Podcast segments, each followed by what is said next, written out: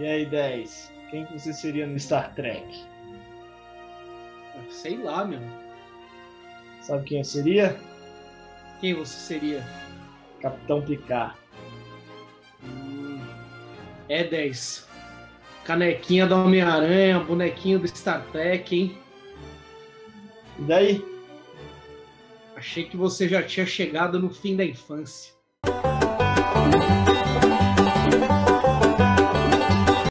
Posso, posso falar? pode, pode falar, mano. Bom dia, boa tarde, boa noite. Está começando aqui o nosso primeiro programa do Rebu e Cerveja. Só que hoje, né, o nosso querido amigo Rômulo aí esqueceu a cerveja, certo? Vale a pena lembrar aos amigos do Rebu que hoje é segunda-feira, três da manhã. Amanhã a gente trabalha. Mentira, não é três da manhã, mas de fato... Você trabalha amanhã ou não? Ah, você não trabalha amanhã? Muito tá. bem, 10. Então, Rebu e Breja, primeiro de muitos, e hoje a gente vai falar sobre o quê? A gente vai falar aqui então sobre o livro Fim da Infância do autor inglês Arthur C. Clarke. É isso daí, o Fim da Infância, Arthur C. Clarke, grande clássico da ficção científica. A gente decidiu aqui começar o, os programas Rebu e Breja por meio da exposição desse grande clássico do primeiro contato. Então vamos lá.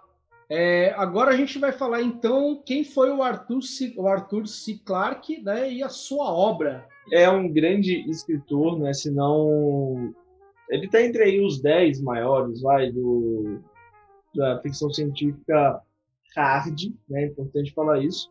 O que, que significa a ficção científica hard?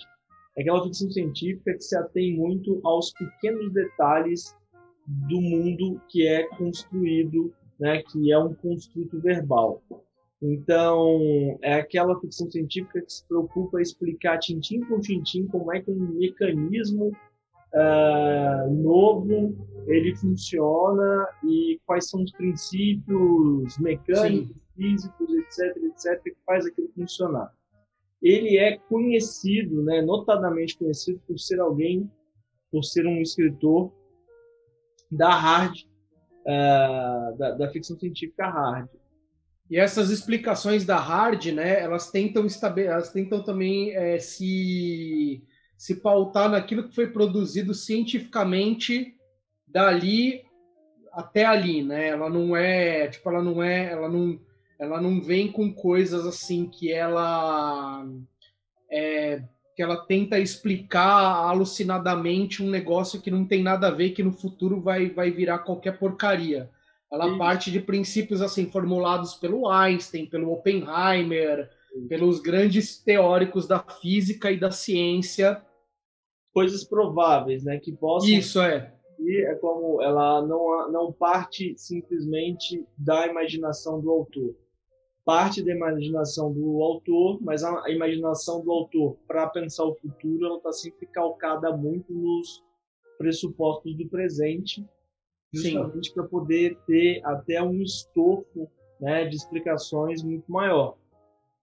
Então, uh, o Arthur C. Clarke, ele é esse tipo... Ele não é, na verdade, não é que ele é esse tipo de autor, é até meio ruim falar isso mas ele se tornou conhecido uh, primeiramente por esse tipo de obra, né?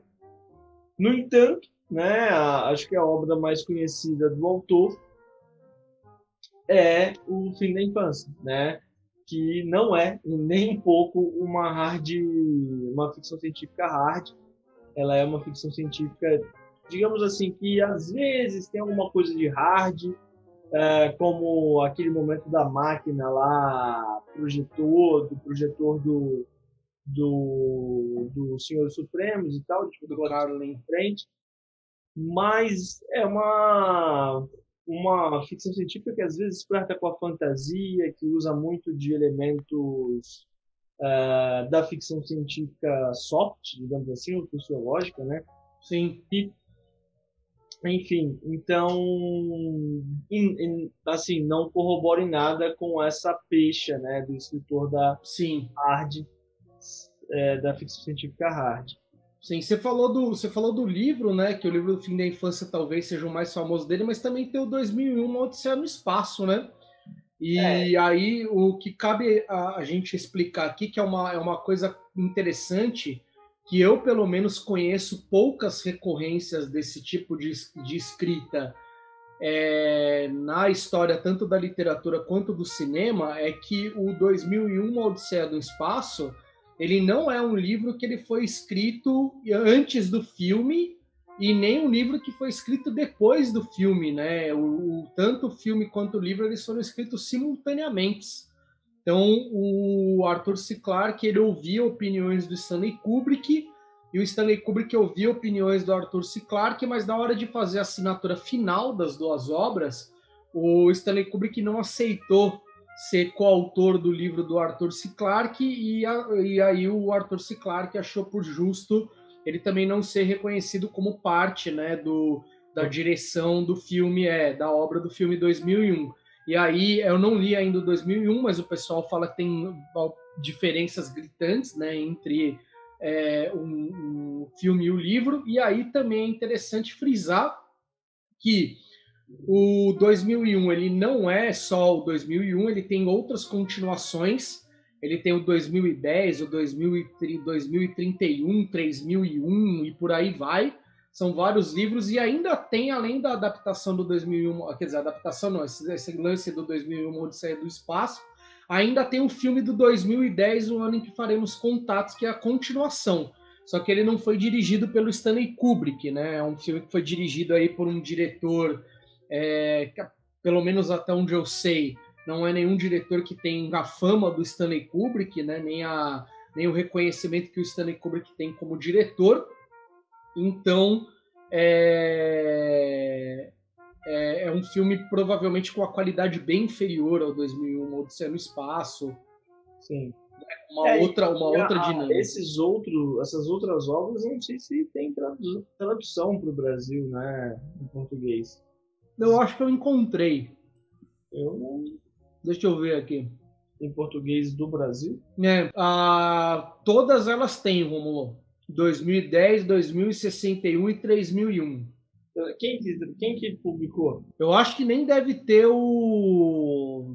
Nem deve ter. Nem devem ter relançado. É a, editora Nova a editora Nova Fronteira lançou o 2061, Publicações Europa América lançou o 3001 e a, é, ela também lançou o 2010. Bem, vamos ler. Ainda até a Aleph lançou, né? O, além do, do, do Fim da Infância 2001, tem também outros dois livros dele, que é o Encontro com Rama e As Fontes do Paraíso.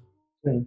Esses daí são os que tem. E aí é, é, é bom né, falar que a, a Aleph lança com uns livros com a qualidade assim tremenda em é, relação a. A nossa edição da Aleph.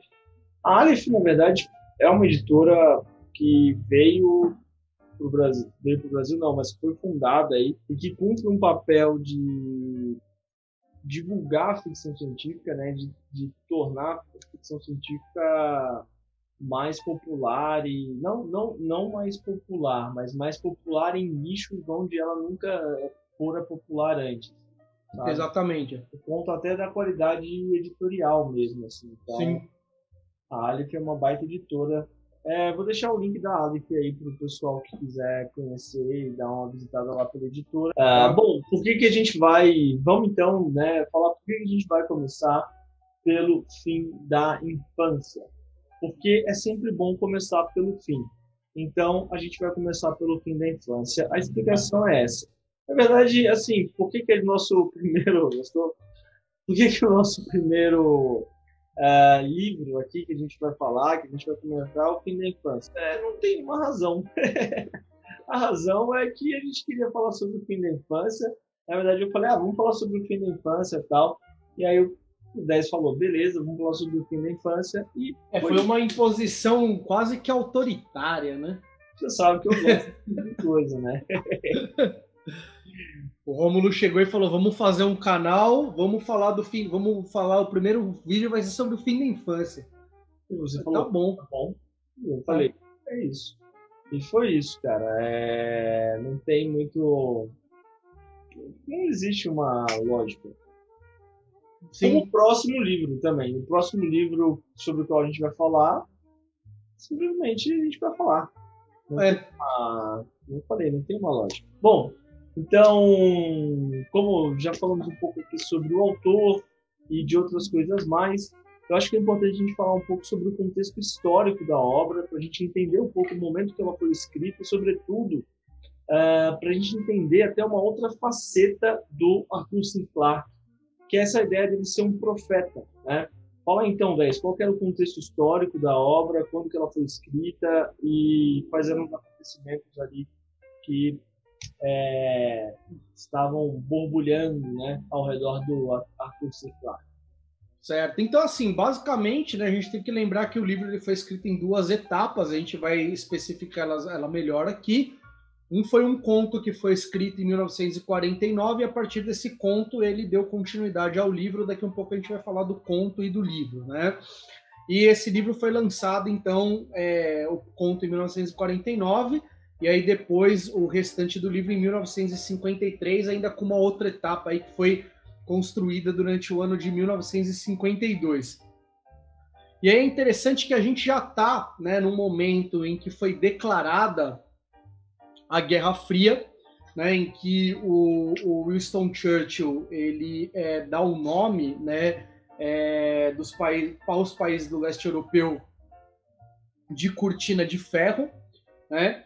É, e o, você começa aquela disputa intensa entre União Soviética e é, União Soviética e Estados Unidos. Só que a questão é que durante esse período, até mais ou menos 1961, o que está vigorando com maior intensidade entre as brigas entre Estados Unidos e União Soviética não é ainda a corrida espacial, né? é a corrida armamentista que é justamente aquela disputa que está acontecendo para ver quais são os países que têm o maior potencial, principalmente de armas nucleares. Né? Então a gente vai ter a explosão da bomba de Hiroshima e Nagasaki no Japão, que dá início a esse processo, certo? E aí depois desse período em diante, a China, a Rússia, a, perdão, a União Soviética, os Estados Unidos e outros países envolvidos aí no programa, no programa nuclear eles começam a, a explodir é, ogivas nucleares em, lo, em locais isolados, né, com pouca gente ou que não tinha ninguém, para cada vez ir demonstrando o seu poderio bélico. Nesse momento, então, ainda não se pensa na, em enviar o, o ser humano para o espaço. Né? E isso só vai acontecer em 1961. Aí é por isso que esse livro que fala sobre contatos entre é, seres humanos e extraterrestres, ele foi escrito num contexto onde o próprio Arthur C. Clarke ele falou né, que se alguém virasse para ele e falasse assim, ó, daqui a oito anos vão lançar um dispositivo para o espaço, ele ia falar assim, você está ficando xarope, isso nunca vai acontecer. E aí, justamente, né, em 1961, que é oito anos depois de 1953, que é quando ele escreve o livro. Lembrando que quando ele fala isso, óbvio, ele vai falar lá em 1990, né, na, quando ele escreve o, o prefácio da, da nova edição do Fim da Infância, acho que é 1989, né, que ele escreve esse prefácio. No final da Guerra Fria já, então depois que toda a, aquela treta que ele passou, ela já está se estendendo e tudo mais, é vai acabar é, é, mostrando aí para gente como que o Arthur C. Clarke ele pensou numa coisa que até então, naquele momento, não era totalmente impensável, mas ela era totalmente impraticável. Né, a, a, o, os maiores, aí, as maiores potências do globo terrestre não estavam, nesse momento, pelo menos, tão interessadas na chegada do homem né, é, ao espaço, à Lua e etc. Só lembrando que se a gente for retomar o, a verdadeira história da ficção científica, a gente sabe que a, as primeiras grandes histórias da ficção elas envolviam a viagem de seres humanos para fora, né?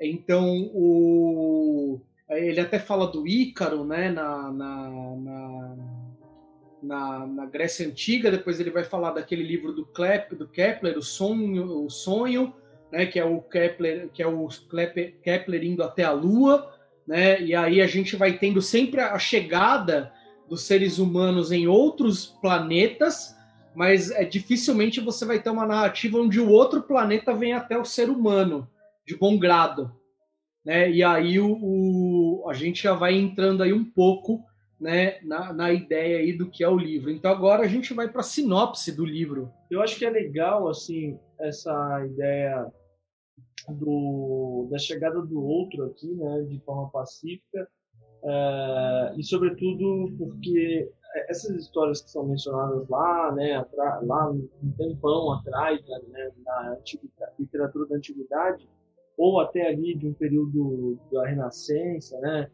é, como o Serrano de Bergerac e, e alguns outros, é, os mecanismos também para isso, para essa chegada, são sempre mecanismos um tanto quanto estranhos e muito mal explicados. Uh, e a sinopse do livro tem duas coisas assim que eu queria muito falar sobre a sinopse. Né? A primeira delas que é assim, é possível você ler o livro e se você é fã de Star Trek, você não se remeter àquilo que Star Trek é, apresenta para nós em Next Generation. Por quê? Porque aqui o Arthur C. Clarke ele vai contar para nós a história de um dado, de um dado momento da humanidade, né, em que duas, o mundo está dividido ao meio, né, como o Claudio falou, há uma disputa então bélica para para decidir quem vai aí ser o, o, o mais avançado, né, a, em seus armamentos. E aí tem um detalhe, né? Posso só colocar? Ele escreve o primeiro capítulo duas vezes, né? Porque no primeiro cap... da primeira vez que ele escreve, quando ele escreve em 1953, eles acreditam que é a Alemanha que vai estar na ponta do, do lançamento do primeiro foguete, não a União Soviética, né? E aí depois ele altera lá em 1989 é... a União Soviética fica mais, digamos, Isso. verossimilhante. É, exatamente.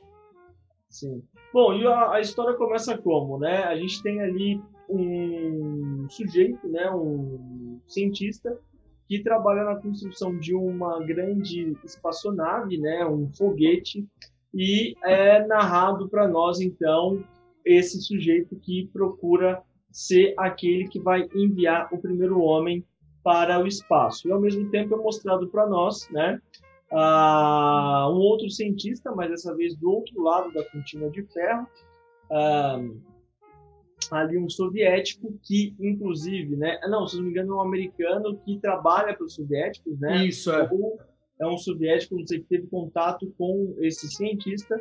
Ele que... decidiu ir para decidiu ir para a União, União Soviética para poder se valer ali do, da tecnologia que eles dispunham.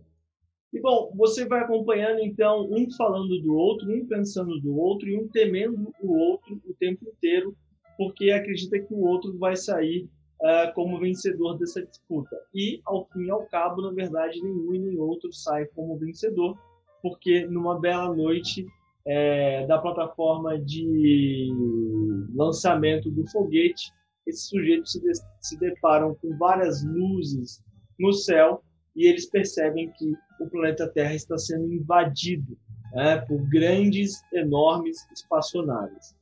E isso acaba é, determinando o próprio fim da Guerra Fria, certo? Porque a partir dali eles sabem que não há mais é, nem sequer razão para disputar um com o outro, afinal de contas, por mais que é, o lado da, dos soviéticos ou o lado dos americanos consigam avançar tecnologicamente, eles nunca vão chegar na, uh, na, na, na, tecnologia que, aquela, que aquelas espaçonaves possuem. um pernelinho. Uh, bom, e aí só para terminar, por que, que eu falo do Star Trek aqui? Eu acho que é interessante falar. Para quem gosta de Star Trek, sabe que o Gene Roddenberry ele é o criador, né, produtor do Star Trek e ele já confessou várias vezes que ele inspirou, ele se inspirou no o fim da infância para poder uh, criar a ideia de Star Trek. Porque essas naves que chegam no planeta Terra, aqui no fim da infância, são naves pacíficas, certo? Que tem como único e primeiro objetivo aprimorar a raça humana, certo? E o Star Trek, ele faz a mesma coisa, né? O, só que, digamos que a raça humana, ela tem, na história de Star Trek, uma posição mais ativa. Enfim, isso é determinante para o caminho que as duas ficções vão seguir. Porque no Star Trek, os seres humanos, eles saem do planeta Terra e eles criam uma nave que consegue atingir a capacidade de dobra, né? Então, viajar na velocidade da luz e encontram os vulcanos. Os vulcanos, então, ao perceberem que nós somos uma raça de grande potencial e capacidade tecnológica, decidem vir para cá e intervir um pouco no rumo em que o mundo está tomando depois de um cataclismo uh, atômico, né?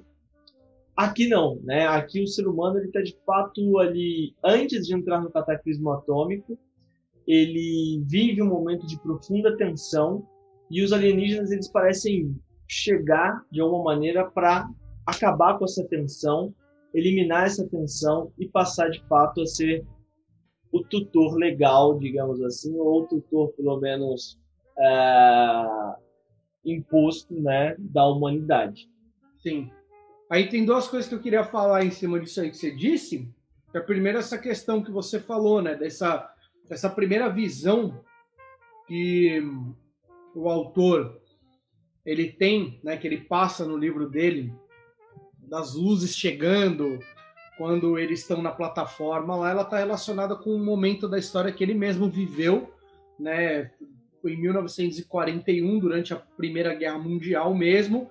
Ele estava subindo uma montanha lá com um amigo dele e aí ele viu vários dirigíveis, né, é, do alto e aí ele imaginou essa cena da, da como se fosse, né, das naves chegando ele e tem dominando. um pouco essa impressão, né? Ele fala que assim, a um, a um, a priori, ele olhou e ele teve um impacto uh, de fato, puxa, será, né, que tá, que aquilo são é, aquelas coisas são naves, naves mas em seguida ele colocou a cabeça no lugar e ele viu que foi só, na verdade, um efeito, Sim. uma ilusão de ótica e tal, e tratava-se de balões meteorológicos. Né? Sim, é verdade. E tem uma outra questão também, né, que você estava falando aí da, da, da ideia do cataclisma atômico, é, que aparece no Star Trek, né, é, principalmente porque o Star Trek ele é criado, né? Tanto no ele tá, ele tá criado, ele é criado ali em dois momentos onde essa questão do cataclismo atômico ela tá é, é, em alta, né? Na verdade é uma coisa que nunca deixou de, de estar em alta. E é. aí não, o... era conhecido até como a era da ansiedade, né? Porque as pessoas ficavam Sim. o inteiro assim, meu Deus, o que vai acontecer e tal.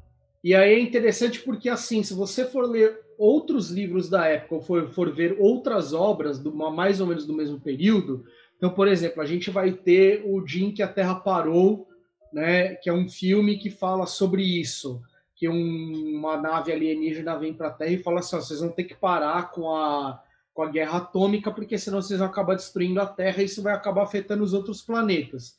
E aí o, os alienígenas eles vêm de fora para eles tentarem né, é, resolver uma questão nossa de uma maneira bastante impositiva, inclusive. Eles têm uma ação violenta, né? Eles têm uma ação violenta. E também o 1984 é um livro, né, que ele parte do pressuposto de que houve uma grande catástrofe, catástrofe atômica é, em, em, em, aí por volta né, de 1970, num determinado momento. Digamos e aí, a por Segunda isso... Guerra acaba por, dessa maneira. Isso. E aí acabaram que tiveram que é, é, criar uma sociedade totalitária para evitar que isso aconteça de novo e qualquer outra coisa desse tipo. Né? Então essa é a premissa do 1984. E aí essa premissa atômica ela é dada de várias maneiras é, muito mais violentas em outras obras. O Watchmen tem isso, O V de Vingança também parte de, dessa ideia, né? Ele é... que, ah, sei lá, é, então. umas 10 obras dele parte do, desse, desse pressuposto e, e, e, eu acho que assim é, esse clima de ansiedade, essa tensão que as pessoas respiravam cotidianamente, acaba levando vários e vários e vários escritores, sobretudo de ficção científica, a criarem distopias baseados tendo o espírito aí inebriado por essa tensão constante. E Sim. o que para mim, na verdade, cria mais um ponto de encontro entre o fim da infância e Star Trek, justamente por quê? Porque a, a despeito de todo o clima e de toda previsão absolutamente terrível para o futuro, essas obras foram capazes de imaginar utopias, né? E utopias no sentido mais positivo do termo e não necessariamente distopias. Ainda que na infância a gente pode falar mais para frente, a gente pode pensar, será que é uma utopia, uma distopia? Exatamente. E aí tem outras obras que conversam com essa ideia também, né? Que, com a ideia de que será que isso é uma utopia? Eu acho que é difícil pensar no fim da infância como uma distopia. Sinceramente, eu acho muito difícil. Sim. É... E, e, se a gente for pensar no que seria uma utopia, eu acho que é um, a, a, a função um pouco dos senhores supremos aqui, quando eles chegam, é criar um pouco esse ambiente utópico para que o ser humano se desenvolva até onde ele sabe que o ser humano pode se desenvolver, né? Bom, tem um dado interessante, uma curiosidade, na verdade, que esse livro, a princípio, né, pelo menos a segunda parte dele, digamos assim, né, essa primeira parte sobre a qual nós já falamos, dos, da chegada dos senhores supremos, ali não constava na primeira versão narrativa que tomou forma o fim da infância, que foi um conto aí de 1946. Mas o que tem de interessante nesse conto? Primeiro, em relação à sua publicação, é que o conto ele era sistematicamente negado por todas as editoras. E aí, o que, que aconteceu? O editor né, do Arthur C. Clarke, o nome dele era Scott Meredith, ele pede ao James Blish, né, não sei exatamente quem era James Blish, que ele mudasse o fim né, do, do, do conto. E aí, e aí o James Blish acaba fazendo isso, ele transforma o fim do conto, e o conto ele é aceito então pela Famous Fantastic Mysteries, né, uma revista aí, eu acho de ficção científica, fantasia e outras obras de, dessa natureza. Bom, uh, então o conto chama-se Anjo da Guarda, né? Tem já uh, uma uh, certos personagens que aparecem na, na primeira parte do livro e tem também, digamos que os contornos dos Senhores Supremos, né? do que vai ser, o que serão os Senhores Supremos. Em linhas gerais, eu acho que a segunda parte, a segundo, o segundo capítulo do livro, digamos assim, né, não tem muito bem uma tem uma divisão por capítulos, mas é, é, é, acho que é o segundo capítulo já, né, 10. Tem três partes, né? Isso, mas o, o, conto começa no segundo capítulo, não é isso? Isso, é. O conto começa no segundo ou na segunda parte do primeiro capítulo. Vamos ver aqui. Uh, não, é no segundo. É é, deixa eu ver aqui. É, não tem aqui não, só tá escrito fim da infância e aí vai. Ah, não, não, era isso mesmo. Era o segundo capítulo. Não, tem uma divisão aqui, ó. Tem um dois, tá vendo? Sim. É o segundo capítulo. Então, o primeiro capítulo é a chegada deles, né? A chegada dos, dos senhores supremos e o conto ele começaria já a partir do segundo capítulo, só que ele tem um desfecho diferente, né? Bom, tempos depois, o Arthur C. Clarke descobre que o James Blish alterou o final do conto dele e ele gosta, né? Isso fala muito sobre uma pessoa, né? Porque é sinal que ele não é um cara preciosista, ele acha que ficou bom. E é esse conto, na verdade, que vai se transformar no que vai ser aí o, o fim da infância, né? A narrativa Sim. mais extensa que é o romance, né? O fim da infância. Bom, vamos falando então aqui um pouco o que que... Cara, certas coisas que me agradaram na obra, assim. Que, que eu gostei muito, assim, que me levaram a pensar, né? A primeira coisa é que a, a, a, é o primeiro elemento, assim, é esse elemento de comparação com o Star Trek, o qual eu já mencionei, e é essa quebra de expectativa que eu acho que a, a, a, obra ela causa, pelo menos ela causou em mim, né? Porque assim, o livro ele se encaminha logo depois da chegada para um personagem chamado Storm Green, né? Que é um presidente ali das Nações Unidas que foi escolhido como porta-voz dos Senhores Supremos. No entanto, os senhores supremos não aparecem em corpo, né, corporeamente para as pessoas, nem mesmo para o seu porta-voz. E eu lendo a obra, eu, eu achei que isso seria aí um mistério que se manteria durante todo o livro, em que talvez só fosse revelado no final aí, como grande momento, como clímax da narrativa. Mas não, né? Logo depois desse uh, do segundo, do terceiro capítulo, né? Quando o Storm Green ele já está no fim da sua vida e na verdade é triste esse momento porque o Storm Green ele tenta até criar um plano mirabolante para conseguir ver como é os Senhores Supremos, ele não Sim. consegue. Ele já está lá com seus 90 anos, né, na beira de uma praia, e ele está contemplando uma paisagem maravilhosa e ele só consegue pensar que ele não vai ver como são os Senhores Supremos.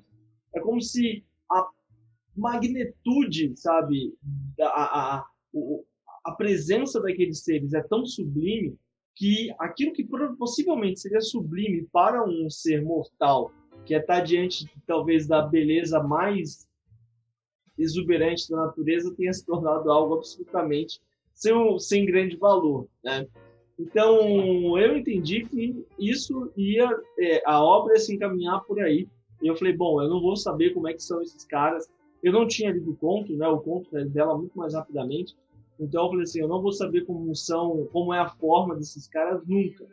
Só que aí o, o capítulo seguinte, né? O, é interessante falar que a obra é narrada não há uma sequência cronológica, cronológica, né?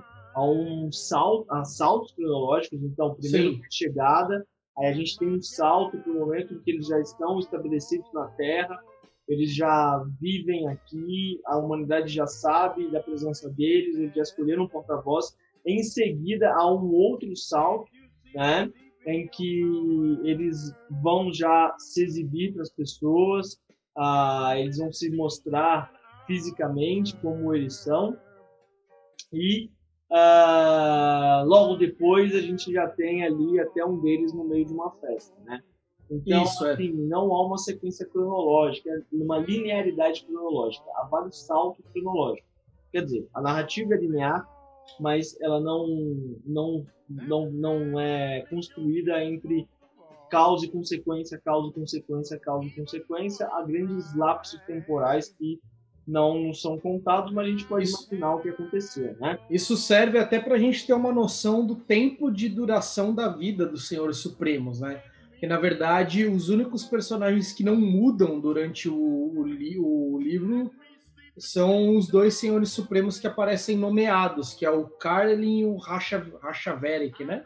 Isso, acho que é isso. É, eu não lembro o nome é do segundo. O primeiro é Carlin e o outro é. acho que é Rachaverik. O primeiro, é o primeiro que aparece, que é aquele que domina tudo mesmo, é um cara que é fácil de falar o nome, que é o Carlin. É, que é o inspetor, o outro... né? Chamam ele de Isso. Uh, e aí é interessante o que, né? Por, pelo fato aí da gente ter uma outra noção do tempo de vida deles, mas a própria narrativa do livro tem uma coisa interessante, porque ela é construída um pouco quase que de uma maneira cinematográfica, sabe?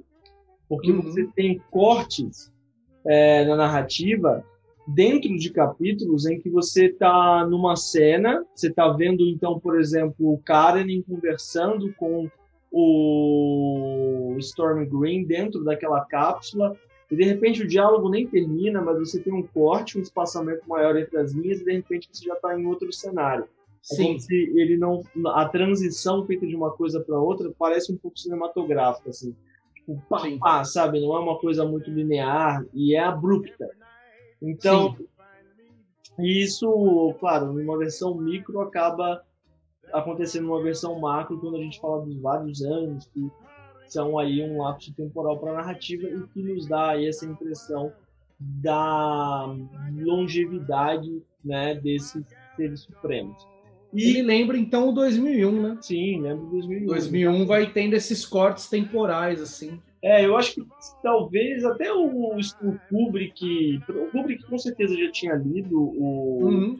o, o Infância não, mas o Arthur C. Clarke, eu não sei quem convidou quem, né, para fazer. É, também não faço ideia. Mas talvez por conta dessa afinidade aí com, com a narrativa imagética, mais através das palavras, eles tenham aí, né, se unido Sim. e feito, cara, umas coisas sensacionais. Aí, só antes de passar a bola para você, eu já estou falando demais. Uh, aquilo que eu acho sensacional também é a forma física do uh, Senhores Supremos, né, que é surpreendente porque eles lembram diabos, né, e por isso que logo na entrada aí do vídeo, né, no cartazinho tem um diabinho pequeno. Eles são descritos como seres enormes, com asas, com o, a, uma cauda em formato de flecha, de chifres, né, como se fossem demônios mesmo.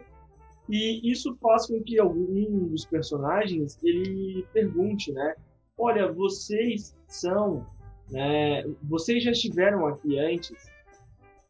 Vocês, no, no, nós criamos né, a nossa mitologia porque alguns de nós já, nos, já, já, já tinham visto vocês e vocês então é, foram temidos e por isso que tem essa imagem do diabo. Ele não fala diretamente assim, mas a resposta do Senhor Supremo é muito interessante porque ele fala assim: olha, existe sim um pouco disso, mas existe muito mais uma consciência que é coletiva e compartilhada entre todos vocês como uma memória de algo do futuro. E aqui é uma coisa meio esquisita de entender, a gente entende mais para o final do livro, mas, a meu ver, é um pouco uma brincadeira até do Arthur C. Clarke, falando do que seria o arquétipo né, na nossa sociedade, que seriam essas imagens é, conceituais que funcionam um pouco como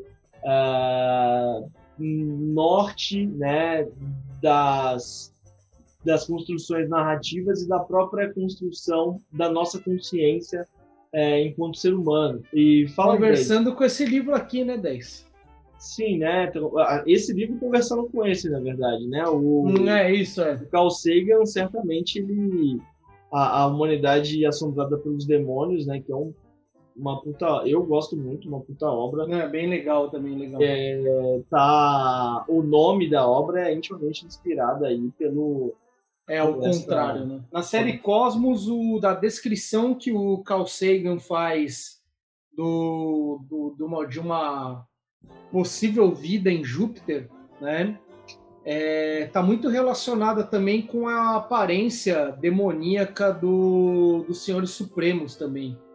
É, que ele, ele meio que coloca esses Senhores Supremos como o, pessoas que têm, é, quer dizer, os Senhores Supremos não, os habitantes, possíveis habitantes de Júpiter, né, possível vida em Júpiter, é, de seres que voam e que têm cauda de flecha para se defender dos outros predadores e que também tem uma aparência um tanto quanto demoníaca, mas o Carl Sagan, obviamente, ele vai explicando isso de uma maneira muito mais voltada e aproximada da biologia, né? Porque aí ele está tentando é, trazer uma explicação que não está relacionada com ficção científica, não é literatura, e aí ele está tentando elaborar né, uma ideia de como seriam os planetas habitados é, como é que seriam as formas físicas dos, do, do, dos seres que habitariam planetas como, por exemplo, Júpiter.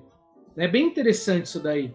Tipo é assim, o, o, o, ser ele não pode andar porque Júpiter não tem terra, então não tem sólido, né? Então ele tem que voar. E aí tem uma, uma, uma série de imaginações que ele faz né, em relação a esses seres. Bem, a minha, a minha apreciação aqui da obra ela está um pouco mais relacionada com uma, uma relação que eu encontrei entre o livro O Fim da Infância e um texto que está nesse livrinho aqui chamado O que é Esclarecimento, onde você tem é, textos de nove é, pensadores do século é, 18, né, pensadores do século 18, 1700, que foram é, é, desafiados né, por um, um, um padre, é, um, por um, um, pastor de uma, de uma universidade lá da Alemanha a responderem em um artigo científico o que é esclarecimento, né, concorrendo aí um, a, a uma vaga também né, para uma vaga não, concorrendo a uma vaga não, isso é o caso do Kant, né? O Kant escreve o texto e aí a disciplina que ele dava na universidade, ela estava com poucos inscritos, e aí depois que o texto dele é publicado, a sala dele abarrota, e aí acho que até ele vira o Kant, né? Depois disso aí. Né, é, dessa... o, na verdade, o, naquela época você ganhava, né, como professor, se você tivesse muitos alunos nas suas turmas, né? Uhum. E aí uma das maneiras de você ter muitos alunos era você participar dessas polêmicas para que seu nome fosse alçado aí à popularidade e as suas aulas fossem, seriam muito procuradas e tal.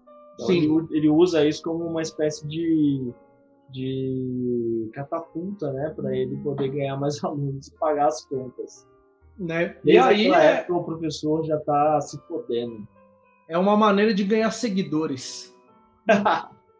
é, então, até para fazer uma associação com isso aí.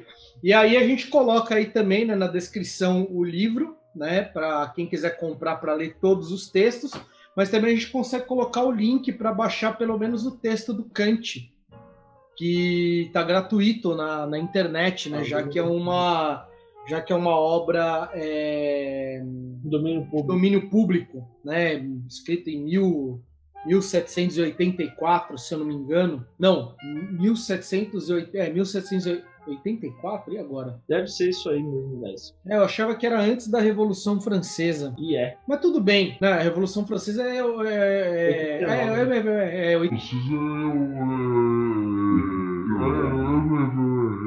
89, é. Quando eu bebo, eu fico ruim exato. É, e aí, o que, que tem a ver uma coisa com a outra? Né? O que, que tem a ver uma coisa com a outra? Tem a ver o seguinte, que o, o Kant, quando ele escreve, né, o que é esclarecimento, dentro de uma lógica aqui de um contexto onde você tem os pensadores e os filósofos iluministas, que eram aqueles que buscavam né, a, a a, a prioridade pela razão, pelo conhecimento científico, ele falava que o ser humano ele ia passar de uma fase onde ele era considerado é, menor de idade, né, que ele era considerado é, criança, e aí a partir do momento em que ele começasse a se desenvolver, que ele começasse a agir por conta própria, sem a tutela do Estado e sem a tutela da igreja, ele ia acabar se tornando então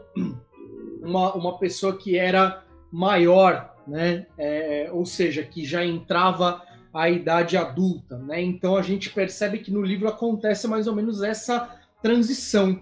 Né? O interessante é que essa transição, essa, essa transição aí, então, ela, ela vai ocorrendo em determinados níveis diferentes ao longo do livro. Né? Por quê? Porque você tem o, o fim da infância de verdade, né? Realmente é quando a raça humana ela chega num estado de evolução máximo, que os senhores supremos estão lá para fazer isso, e aí todo mundo, né, é, some do planeta Terra, né? É, é... Aí, assim, só, só para comentar, eu acho que assim tem essa ideia da emancipação, né, que o Kant ele desenvolve aí, para mim cabe perfeitamente na interpretação da obra, porque de fato o Senhor Supremos ele tem ele tem essa função de tutela, até o nome do conto é, revela um pouco é, os anjos da guarda. da guarda, mas aí também a gente tem a ideia do que, né? Por que, que é fim da infância? Fim da infância porque, na verdade, as crianças humanas, depois de um determinado momento da história, né, depois de um determinado momento da chegada dos Senhores Supremos aqui, vai chegar um ponto em que todas as crianças humanas elas desenvolveram uma potência psíquica, digamos assim, em que os seus corpos eles já são dispensáveis. Os pais dessas crianças, ela, eles mesmos não São... têm essa possibilidade e eles veem então os seus filhos indo embora. Em última instância, é o fim da infância nesse sentido, né? Porque Sim. são as crianças que são levadas embora e os pais eles ficam aqui, ah, enfim, vendo essas crianças indo embora, sabe-se lá para onde, porque os próprios senhores supremos, na verdade, estão cumprindo os desígnios de uma entidade acima que deles. É, né? Que é acima deles, né? E aí é legal, né, Romulo, isso daí, por quê? Porque durante a passagem da obra em si, existem dois personagens que eles tentam romper com a ordem dos Senhores Supremos, mesmo que uh, os Senhores Supremos deem tudo para os seres humanos, né? É, tem, tem, tem uma coisa que é, eu não sei, assim, é um pensamento que, que eu tenho, que eu já vi em outras é, questões, em outras condições, que os caras eles estão falando, por exemplo, de uma sociedade é, perfeitamente autogerida, sem que as pessoas precisem trabalhar e etc. Né? É, tem o caso, por exemplo, do quadrinho do Superman A Foice o Martelo, só que aí existe uma ansiedade por, por dizer, de certa forma, que uma sociedade onde as pessoas não precisem trabalhar para se sustentar ela acaba se tornando meio que uma sociedade que é oca, né? Que, que, que as pessoas pelo menos não têm motivo para viver. É, tem uma parte do, do, do, livro que ele fala isso, né? Que toda utopia ela tem. Eu até marquei aqui, deixa eu, deixa eu pegar aqui. É, e tem inclusive aquela comunidade, né? Que eles tentam criar para se chama Alexandria, né? Se não me Sim, engano, é... Atenas. Atenas. Atenas. Isso, se chama Atenas, onde eles vão tentar estabelecer uma forma de vida em que a criação artística ela é o, o, o, norte né, daquelas pessoas que vivem ali. Sim. Tentar justamente estabelecer novamente uma possibilidade do ser humano de criar novas formas artísticas, porque Sim. ocorre justamente isso, né? A, a, a, o ser humano, ao mesmo tempo que ele tem todas as suas necessidades supridas, ele deixa de ter criatividade, né? A criatividade Sim. dele desaparece, apesar yeah. de que ele aumenta a sua capacidade taxonômica, né? Exatamente. De... Então, e aí, aí ele fala aqui, né, justamente no capítulo 8 aqui, não, não acho que não é o capítulo 8 da parte 2, né, porque está na página 119 do livro. Ele fala: nenhuma utopia jamais poderá dar satisfação a todo mundo o tempo todo. É aí que dá aquela resvalada, onde a gente começa a pensar: será que é utopia ou será que é distopia? Né? É... É, ou, é. Até, ou até mesmo antes disso, quando eles já começam e aí eu ia falar do que? Eu ia falar que aí os seres humanos começam a se arriscar, inclusive em esportes cada vez mais radicais, porque a vida tá ficando meio que monótona, nananana. É, tem até um trecho desse mesmo capítulo que eu posso, posso ler um trecho desse mesmo Claro, pode falar, hein? Que, que conversa com isso que você está dizendo. Ele fala assim, ó, o ser humano ainda era, por conseguinte, um prisioneiro em seu próprio planeta. Era um planeta muito mais agradável, mas muito menor do que por um século antes, quando os senhores, supremo, quando os senhores supremos aboliram a guerra, a fome e as doenças, aboliram também a aventura. Então é isso, né? Sim. A aventura terminou, porque chegamos aonde o, o ser humano sempre almejou chegar, mas por conta das suas próprias debilidades e da sua própria humanidade, né, ele não conseguiu chegar. Exatamente. E aí aparece o, o, personagem Yan, né? Ou Jan, eu não sei como é que vai ser, que é o personagem que é, ele é astrônomo, né? E aí basicamente existe um limite para estudar astronomia, porque os senhores supremos entendem que o ser humano não pode conhecer todo o universo. É interessante também porque a partir disso os seres humanos começam a explorar mais os oceanos do que a, a, o próprio universo né, que é uma, uma característica que é inversa do que a gente viveu, principalmente do que foi vivido no século é, século 20, né, que foi buscar mais a exploração do espaço do que a exploração do oceano. Acho que até hoje, né? A gente conhece é, o espaço do que. Conhece assim, mais o espaço do que. Pode falar. Que proporcionalmente, né? Assim, Isso. É, exatamente. Proporcionalmente falando. E aí é interessante porque o que acontece? O Ian ele acaba descobrindo é, de uma maneira muito estranha para um livro de ficção científica onde os senhores supremos moram. Que aí vai dar, aí que vai ter essa ideia que você falou de que a, as coisas elas atravessam o tempo tanto no futuro quanto no passado. Eles estão jogando um jogo de tabuleiro Ouija, e aí ele pergunta de onde vieram os senhores supremos, né? Acho que a pergunta é bem direta. Qual é assim. É, ele faz uma pergunta bem assim: qual é o número da constelação? É, onde, onde vivem os senhores supremos? O planeta dos senhores supremos. É. E aí é interessante que aparece uma resposta no tabuleiro de Ouija. A irmã dele, né? A irmã dele que é casada com o dono da Então, festa. ela desmaia, mas até então a gente pensa que quem mandou a mensagem foi o próprio Senhor Supremo que tá na sala. É, não, desculpa, não é, não é a irmã dele, é, é a esposa de outro cara lá. Sim, e aí é legal, por quê? Porque a gente fica achando que é o Senhor Supremo que deu o recado para ele, porque tem um Senhor Supremo na festa. E aí depois a gente vai descobrir que não tem nada a ver. Isso eu achei muito louco. É, é... Eu, desculpa, eu tô te interrompendo direto. Não, fala assim, aí. É muito louco porque tem uma. É nessa. Um pouco depois, você viu o cara ele conversando com Racha, Racha Vera, né? Falando assim: bom, você acha que ela é a, a, a ela carrega dentro dela o potencial para ser aquilo que a gente acha que a humanidade vai ser e tal. Eles uhum. falam mais isso, mas de uma maneira mais nebulosa. E ele fala assim: é, eu acho que é, eu acho que é o primeiro indício, na verdade. Né? Eles falam, certo, você acha que ela é o primeiro indício? Aí ele fala, ah, eu acho que sim, você fica, mas primeiro indício do quê, né? Então, e aí acaba acontecendo que esse cara, ele descobre essa estrela e ele quer ir até lá, né? Ele quer ir até lá porque ele quer. É, e aí é muito louco, por quê? Porque o, esse limite que os senhores supremos eles dão né, a, ao conhecimento das estrelas, ele vai ter um motivo depois. E aí é legal, por quê? Porque o Ian ele vai, ele vai até ele é, vai conversar com o Rupert, né, que é o cara que, tava, que deu a festa. E aí ele descobre através desse Rupert que tem um outro cara que é um taxidermista, né, um cara que trabalha com empalha né, animais e ele está fazendo a grande obra dele, que é um diorama onde vai ter uma luta entre uma baleia e uma lula. É, e aí, é, o que, que, é legal dessa história? Porque essa, esse diorama da baleia e da lula, ele existe de verdade. Ele está no Museu de História Natural de Nova York.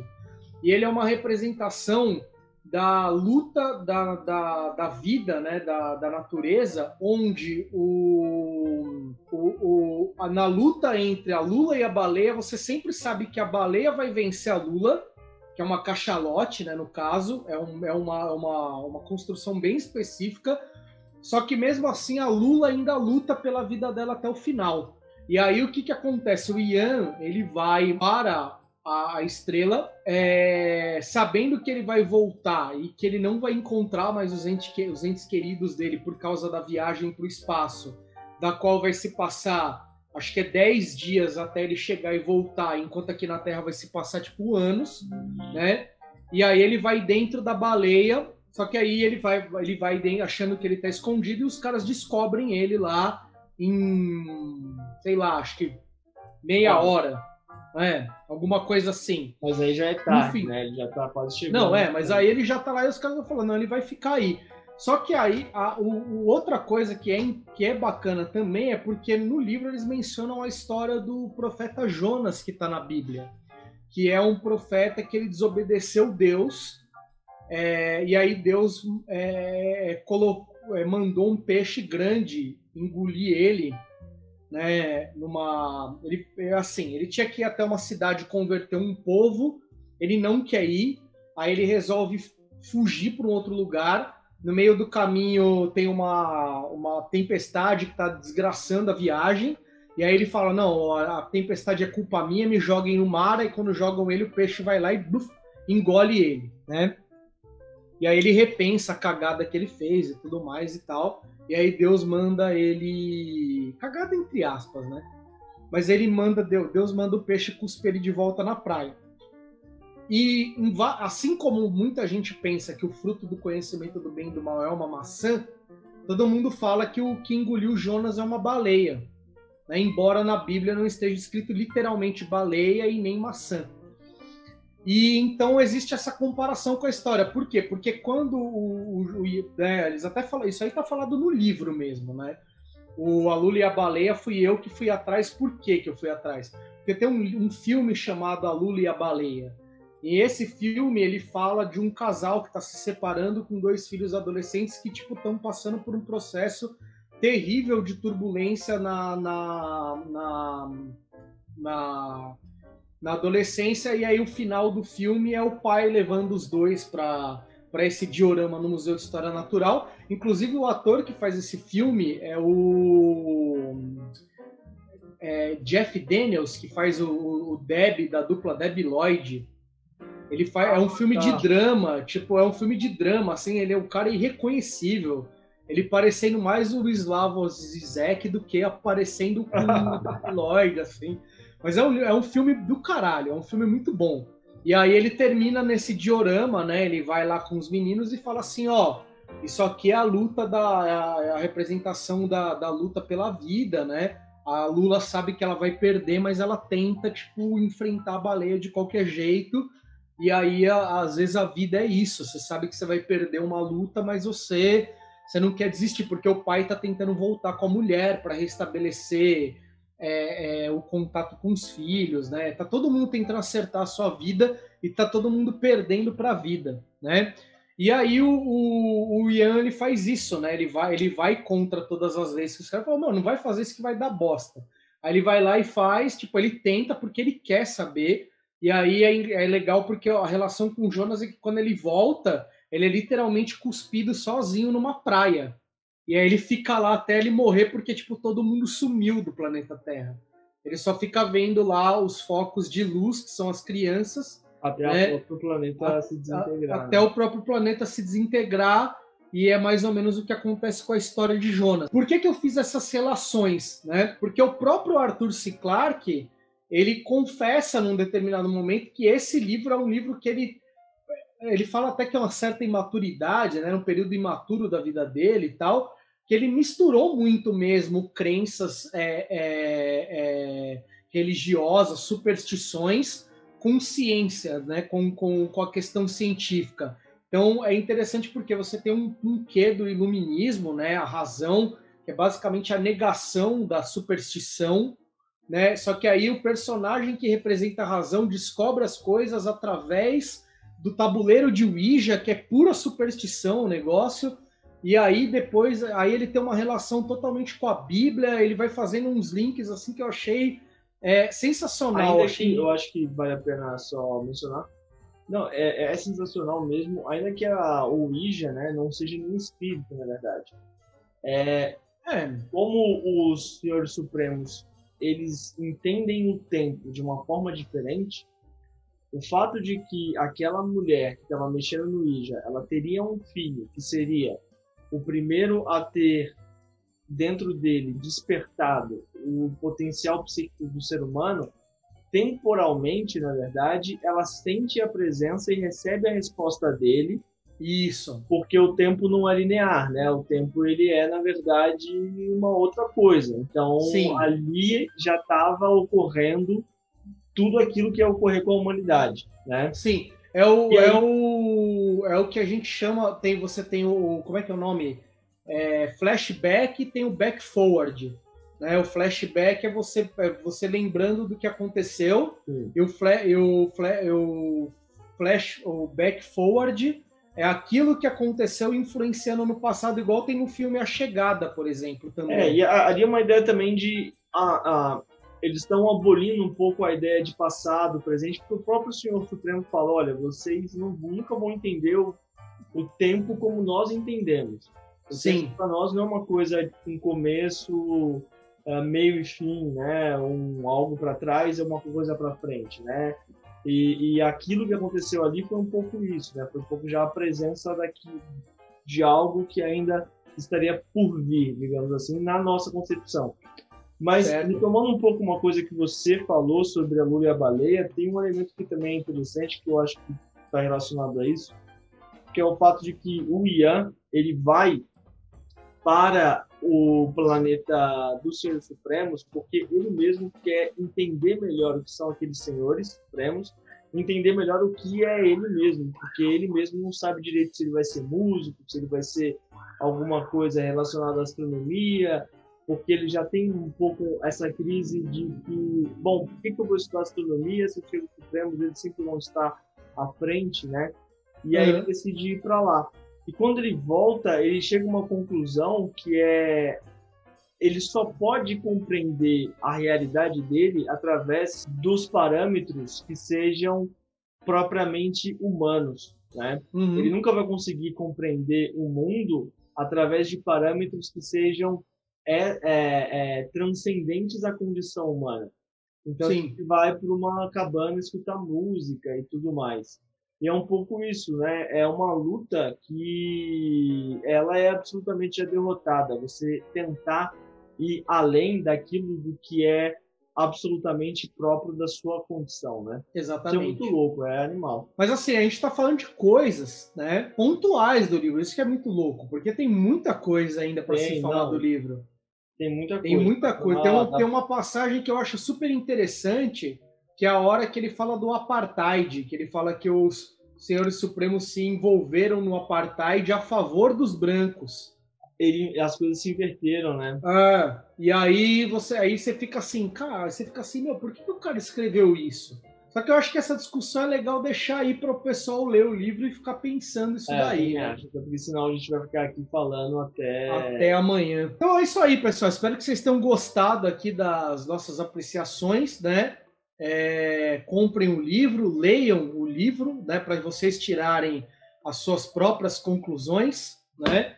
A gente vai deixar aí no, no tanto no vídeo quanto no, na descrição todos os links da Amazon. Vocês comprando no link da Amazon, vocês ajudam a gente do canal aqui a melhorar cada vez mais os nossos vídeos e mais. Vocês não gastam nada a mais com isso, né? É, e também Sigam a gente aí nas redes sociais. Quais são essas daí, Romulo? Bom, as redes sociais eu vou deixar todas aqui embaixo, mas tem o Rebu Literário lá no Instagram. Siga a gente lá. Uh, e basicamente é isso. Eu espero que vocês também tenham gostado. Curta, comenta e compartilha e faz esse vídeo aí chegar nesse mundão da internet afora. E é isso, galera. Um beijo grande para todos e até a próxima. Até o próximo Rebu com cerveja. Mais bon,